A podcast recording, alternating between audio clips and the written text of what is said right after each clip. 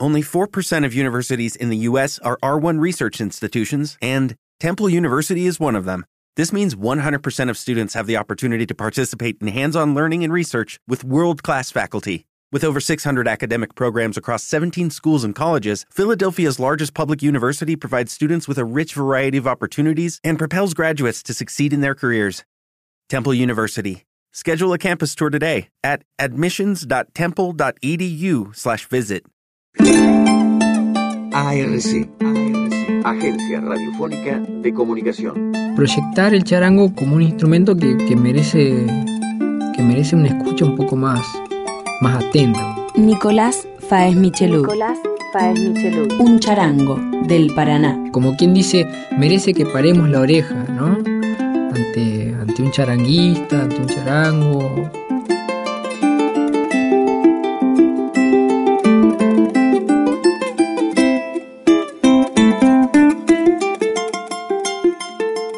Fue así como una decisión rotunda. Me compré un charango y empecé a, a sacar melodías, así muy autodidacta. Después llegaron los maestros, ¿no?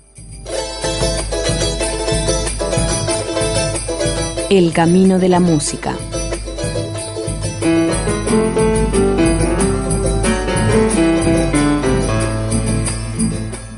Más o menos tenía 14 años cuando escucho los, los discos de Jaime Torres y Ariel Ramírez que había, había en casa, un par de discos, y ahí como que comienza a haber un interés por, por, el sonido, ¿no? Yo ya a los 11 años tocaba guitarra, una guitarra muy rústica, así muy, muy folclórico, acompañar canciones, nada, nada, nada especializado, ¿no?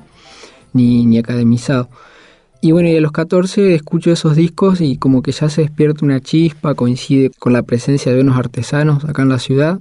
Uno de ellos, eh, Alejandro Mossman, construía charangos, y bueno, fue así como una decisión rotunda. Me compré un charango y, empecé a, sacar melodías, así muy autodidacta. Después llegaron los maestros, ¿no?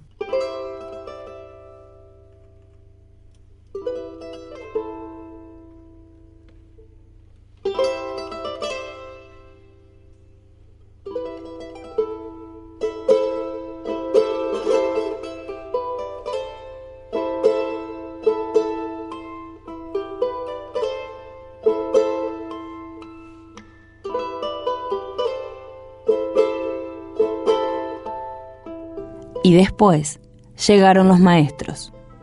En lo local tuve dos maestros así como iniciadores, que fueron eh, Luis Barros y Nicolás Mayor, son dos charanguistas de acá, fueron periodos así bastante breves de tiempo, pero como que a mí me aproximaron ya a una técnica más, más depurada.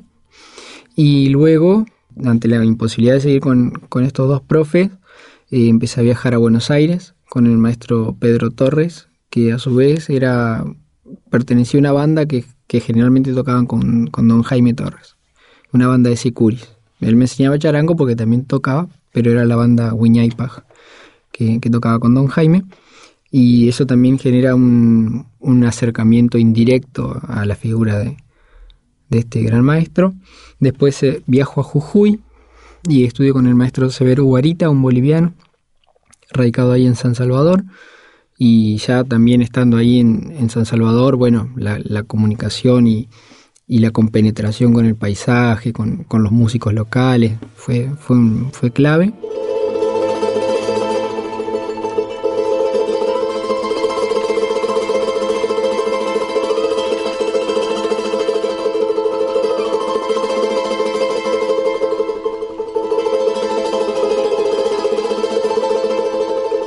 Soy Nicolás Faes Michelú, intérprete de charango de la ciudad de Paraná.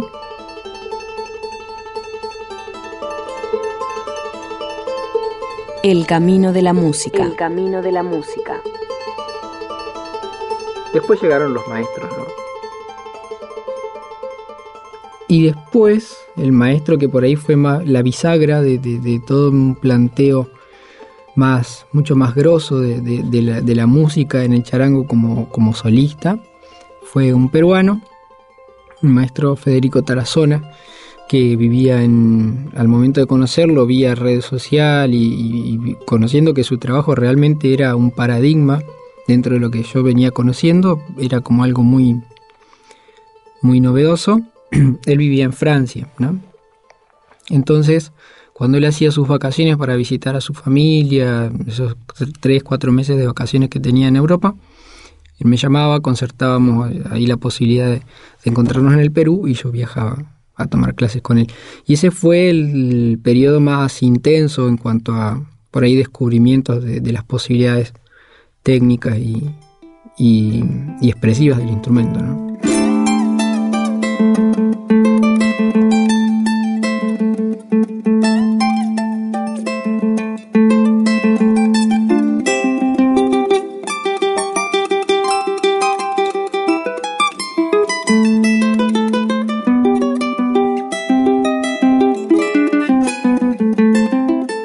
Nicolás Faes Michelud. Nicolás Faes Michelud. Un charango del Paraná.